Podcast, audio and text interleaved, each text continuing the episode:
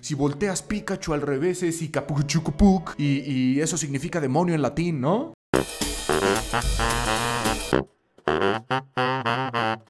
Hey, ¿qué habido amigos de la guarida? Yo soy Rodrigo. Y yo soy Mariana. Mariana, me he dado cuenta últimamente que la palabra otaku se ha vuelto sinónimo de alguien que es cool, alguien que está a la moda, alguien que le gusta, pues no sé, incluso ser sexy o atractiva, atractivo. Y eso es algo que me llama mucho la atención porque cuando yo era niño ser otaku era prácticamente ser sinónimo del niño gordo que estaba en la esquina, ¿no? Me acuerdo la primera como convención a la que me invitaste cuando todavía no estaba yo metida tanto en este rollo. Sí siento que ha ido cambiando este el contexto de esta palabra a lo largo de los, de los años, porque la verdad es que sí, cuando éramos niños era así como, como dices, como que el apestado, el que solamente veía caricaturas extrañas que nadie, pues que no, igual y no todos veían. Y es que aquí, Mariana, bueno, apestado, ¿eh? Tú llevabas tus orejitas de Pikachu a esa convención, ¿vale? Ah, porque me, me dijiste, ten para que no parezcas así tan...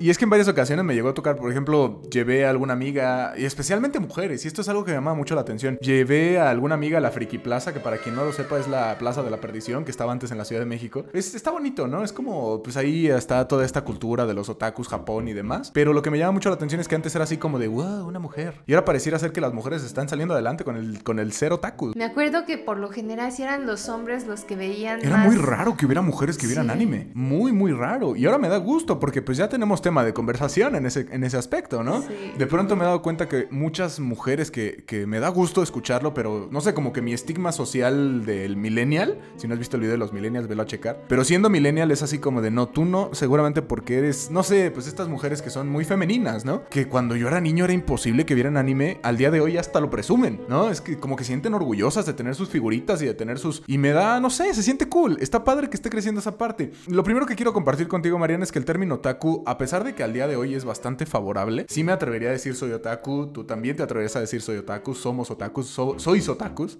En Japón, la verdad es que la oportunidad que hemos tenido de estar por allá es una palabra cuidado, ¿no? Es una palabra de cuidado, porque sí, eh, si bien en México y por lo general en Latinoamérica la palabra otaku se, se relaciona con una persona que ve pues anime y caricaturas de dibujitos de origen japonés. Y creo que ya ni siquiera japonés. De pronto me he dado cuenta que incluso ya le llaman otaku al que ve doramas coreanos, al que ve dibujitos chinos, hasta gringos, ¿no? O sea, prácticamente se ha vuelto como un sinónimo de ser alguien que ve caricaturas. No sé, ¿cuál es la definición actual? Caricaturas asiáticas. Asiáticas, pero aquí la, definición en Japón es distinta. Otaku viene de estos dos caracteres que estás viendo aquí arriba, que es tu casa, tu hogar. Y es que otaku en Japón significa la persona que se encierra en su casa de manera enfermiza para hacer algo que le gusta, ¿no? Un hobby, para llevar a cabo un hobby. No tiene que ser el anime, puede ser cualquier cosa. Cualquiera de nosotros podría ser un otaku de la cocina, un otaku de... De, trenes, que es algo bastante, creo, común allá, porque nunca en toda mi, mi vida había visto tantos coleccionables de distintos tipos de trenes y como medios de transporte urbanos. Sí, así es, o incluso un otaku de, de zarandear la tula. Entonces, puede ser un otaku de lo que sea y en Japón la verdad es que es una palabra que hay que tener mucho cuidado porque es una palabra que te identifica como una persona poco eficiente, ¿no? O sea, que, vives realmente para tu... Para tu hobby. Tu hobby o tu manía de coleccionar eso de lo que eres fan. Entonces, si vas a Japón y dices soy otaku, probablemente no te reciban tan bien. Y es que el término otaku se empezó a utilizar de esta manera, ¿no? Como de esta manera para identificar a una persona que funcionalmente no opera más que para lo que le gusta. En 1980, Mariana, es un término millennial. Es un término que empezó con los millennials, es un término que se adoptó y se fue fortaleciendo a lo largo de los años 90. Y es por eso que creo yo, porque en Japón era parte de, bueno, no sé si ya lo viste, seguramente cuando estábamos investigando lo, leíste, pero hay un señor que se llama, que es este joven de acá, que se llama Akio Nakamori, que es justamente el que empezó a utilizar este término otaku en uno de sus, era un comediante. Entonces lo empezó a hacer como, como para ofender o para hacer chistes acerca de estas personas que se encierran en casa a jugar o a hacer cosas que no son socialmente aceptables. Se empezó a desarrollar y al día de hoy pues ya hasta existe el Día Internacional del Otaku, es el 15 de diciembre, ¿ya lo sabías? No, ese dato no lo sabía, pero qué cool. Ya te invito ahora el 15 de diciembre, podemos hacer aquí en La Guaguarida un episodio donde digamos, ah, ¿qué es lo que más nos gusta de ser otaku? Sí, no, entonces es un término interesante cuanto menos, porque te digo, empezó siendo un insulto prácticamente, ¿no? O sea, empezó siendo un chiste socialmente aceptado, que se volvió una palabra que al día de hoy es incluso pues hasta halago, ¿no? Antes pareciera que era incluso como un tabú pertenecer a esta parte de los, de los eh, otakus. Ver anime pareciera que te iba a poseer el demonio y te iba a llevar a los, a, los rincones más bajos del infierno, ¿no? Bueno, he de decirles que, por ejemplo, mi mamá no nos deja ver anime a mi hermana y a cuando era Yo me acuerdo mucho y es que creo que tiene una base histórica. Esto de que decían que Pokémon te volvía este loco. Loco, ¿no? que te ibas a volver adicto y que te ibas a convulsionar si veías los capítulos de Pokémon seguidos. Esto sí tiene una base histórica. Seguramente si nos estás viendo tendrás más o menos nuestra edad y sabrás que sí hay un episodio que desató una crisis de convulsiones en niños japoneses. De hecho, lo prohibieron en América completo, ¿no? Y en Europa y en todos los países. Yo ya lo vi y la verdad es que sí duelen los ojos cuando lo ves. Sí, no, cuando lo estaba viendo me estaba así como jugando con la Ouija, ¿no? Fue así de a ver qué me pasa. Pero lo que sí quiero compartir es que había mucha desinformación al respecto y me acuerdo que había mamás que te decían, ah, no, si volteas Pikachu al revés es y y, y eso significa demonio en latín, ¿no? O sea, había como mucha información falsa. Y creo que es parte de la magia que creó a los niños de los noventas, especialmente en los videojuegos, damas y caballeros, si tú fuiste guagua, una de estas personas que tenía su Game Boy, por ejemplo, había muchos rumores, muchas cosas que era así de, no, si caminas de reversa y te vas a tal pueblo y etcétera. O sea, había como mucha, mucha historia falsa, ¿no? Mucho mito. Entonces, creo que esa es la gran parte que generó este estigma social contra los otakus en los noventas. Pero a partir de, y yo no lo sabía, Mariana, pero sí hay una razón por la cual se volvió cool ser otaku. Japón exactamente en el año 2013 y fíjate, concuerda mucho, ¿no? A partir de ese año 2013 como que la gente empezó a volverse otaku por gusto. En el año 2013 Japón emitió un programa que se llamaba Cool Japan. Es un programa donde Japón quería generarse una como una imagen al mundo de mira qué cool soy, mira qué cultura tan distinta tengo, ¿no? Sacaron creo que son 50 millones de yenes, que es esta cantidad en dólares, es una cantidad grosera, para empezar a hacer que Japón se volviera algo cool. Empezaron a sacar mascotas atractivas a los niños, empezaron a sacar programas de, de televisión que fueran muy atractivos para para todos. Es un dato muy, muy, muy interesante y la verdad es que creo que sí concuerda mucho con, con el hecho, con este tipo de cambio que ha habido en la mentalidad, pues tanto de las personas a las que ya les gustaba el anime desde muy niños y pues ahora con las nuevas generaciones y también pues se me hace muy curioso que ahora inclusive personas que también ya son más grandes como que están entrando también en este ámbito de ver más anime, doramas y pues programas asiáticos. De hecho, Mariana, este programa de Cool Japan es súper fuerte, llegó a tal punto en donde compraron licencias de proveedores japoneses para poderlos utilizar como imagen pública de Japón. En 2019, por ejemplo, Japón invirtió la cantidad de 30 millones de dólares en licenciar a los productos de Sentai Holdings, que creo que son, no, me hagas mucho caso, eh, pero creo que son los de Hello Kitty. A ver, aguanta, te digo quién es. No, definitivamente no conozco a ninguno de ellos, pero es un estudio japonés, Sentai Holdings. Invirtió 30 millones de dólares americanos en poder utilizarlo como imagen pública de, Japón. Por ejemplo, cuando anunciaron los Olímpicos, ¿qué anunciaron? ¿Con quién se anunciaron? Con Pokémon, Dragon Ball. Entonces es parte de esta, como de mira qué cool soy. Y aquí no me van a dejar mentir. ¿Conocen a alguien que no diga, porque parece ser que se volvió una moda viajar a Japón, ¿no? De, ah, quiero ir a Japón, siempre he querido ir a Japón, ¿no? Parece ser que es como un país mágico, un país en donde vas a descubrir muchas cosas distintas. Entonces, pues bien jugado ahí, ¿eh? Hay que jugar, hay que jugarle igual. Nosotros hay que hacer un cool México. La verdad es que estaría muy chido, pero pues la verdad es que sí, este, este cambio, por ejemplo, yo antes no tenía pues la más mínima intención de conocer Japón hasta que te conocí, pero pues tú eras de esas personas extrañas a las que sí les gustaba desde que eran muy, muy, muy... Extrañas, ¿ves? Ahí está, Mariano me está dando acá violencia doméstica. Ah, y es que, mira, lo acepto, no, no lo comparto, pero lo acepto porque cuando éramos niños, ya lo hemos mencionado, sí era como de, ah, el niño raro que le gustan las caricaturas japonesas, ¿no? Sí. Entonces, pues eso es, eso es algo interesante. Y es que últimamente, Mariana, también me he dado cuenta, y aquí me gustaría conocer la opinión de ustedes, guaguas, si es que hay alguien que sea más joven, ¿cómo se vive en las escuelas, no? ¿Cómo se vive actualmente decir soy otaku? Llegas a una escuela, llegas y dices, ah, no, me gusta el anime, ¿y qué? ¿Tienes muchos amigos? O sea, ya te vuelves cool nada más por, porque te gusta el anime, o es como un requisito social, no sé si te acuerdas, pero antes lo que era como requisito social era tal vez la música. Te tenía que gustar cierto tipo de música que a todo el mundo le gustaba. Te tenía que gustar ciertas series que a todo el mundo le gustaba, ¿no? pero jamás metían a Japón, jamás metían el anime, Pues- ni cosas de Asia. Más o menos lo que recuerdo que sí como que se popularizó cuando estábamos igual y a finales de la primaria o así, fue Pokémon, Dragon Ball y Yu-Gi-Oh! No, por alguna hija, razón. no, no, no, hija, Bueno. eso empezó en el 98, o sea, los que somos de Hueso Colorado empezamos en el 98 a ver ese tipo de porquería. Pero sí, ¿no? Yo lo que me acuerdo mucho es que si llegabas con alguna niña y le decías, ah, me gusta Pokémon, no había forma de que te hiciera caso. le tenías que decir cosas sensibles, como yo veía, pues esas, no sé, no me acuerdo de qué tipo de, de telenovelas había, pero me acuerdo que era como telenovelas para niños. Ah, bueno, sí. que era lo que le gustaba a las niñas. Y al día de hoy hay animes para niñas, ¿no? Y eso está cool. Ahora, me da un poco de, no sé, a veces me da coraje. Seguramente es el coraje que le da a los viejitos cuando los niños hacen sus bailes en TikTok y así. Pero me da coraje cuando veo muchachitas que nada más hacen el bailecito tierno y no saben ni de dónde viene, ni qué significa, ni por qué. Hace poco tiempo se puso de moda este baile que estás viendo de este lado, que era un baile que se hizo sinónimo como de ser sexy. Y ya, hasta ahí. O sea, era sexy. No sabes qué significa, no sabes qué está diciendo, no sabes ni siquiera si es este, una invocación demoníaca. Simple y sencillamente estás bailando a lo idiota, ¿no?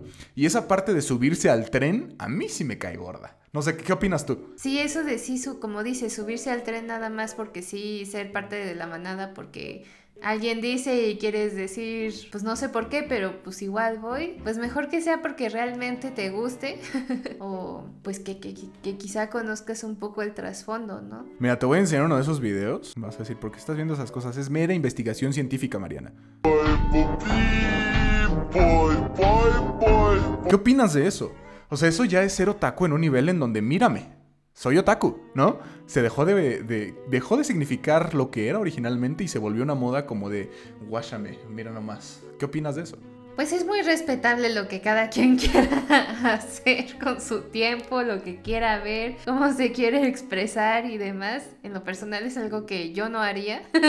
Aquí en, por lo menos en México, siento que se presta para crear o facilitar contenido para personas con cierto tipo de gustos, con lo cual no estoy de acuerdo porque no conocen el trasfondo de lo que hay atrás. Por ejemplo, en Japón es muy común ver los famosos maids café, en donde sí, por lo general, pues hay muchachas vestidas con, con minifaldas y con como con traje de meseritas y así, o hay muchísimos este, cafés temáticos de este estilo. Que le encantan a Mariana, por cierto, ¿eh? Va todos los días y me, me pide así de, oye, vamos, ¿verdad que sí? No. Siendo mujer, la verdad es que es muy respetable que ellas quieran hacer eso. Me parece muy bien que en Japón la cultura está muy bien, o co- como que las reglas para poder entrar a estos lugares están muy bien marcadas, muy bien delimitadas, porque los hombres no pueden tocarlas. Ni las mujeres, ¿eh? No, a ver, espérame tantito, O porque sea, ahí voy a entrar. Ni entre mujeres ni entre hombres. Ahí voy a No entrar con las- protección masculinista. ¿No has visto el episodio del masculinismo? Vete a checarlo. Ah. Los hombres sí puede ser porque todas son mujeres, pero también hay mujeres que van con la intención de sacar fotografías, cosa que está prohibida. Sí. Hay mujeres que van con la intención de bailar ellas mismas y eso pues no está prohibido, pero no es lo que vas a hacer. Y esa es parte de lo que quiero invitarlos. Si ustedes van a adentrarse en esta cultura, que es la cultura japonesa, ser otakus hacia todo lo que da, en el sentido latinoamericano, por así decirlo, sí los invito a que conozcan de dónde vienen estas diversificaciones, de dónde viene este gusto, de dónde viene el baile, qué quiere decir. Porque hasta donde tengo entendido, Mariana, el baile que acabas de ver es de un grupo, no me hagas mucho caso porque tampoco lo tengo dominado, pero creo que es de un grupo que canta música, o sea, es como música de para adultos, ¿no? Ah, Se no expresan de esa manera y la gente baila así tan inocentemente sin saber de lo que están hablando, ¿no?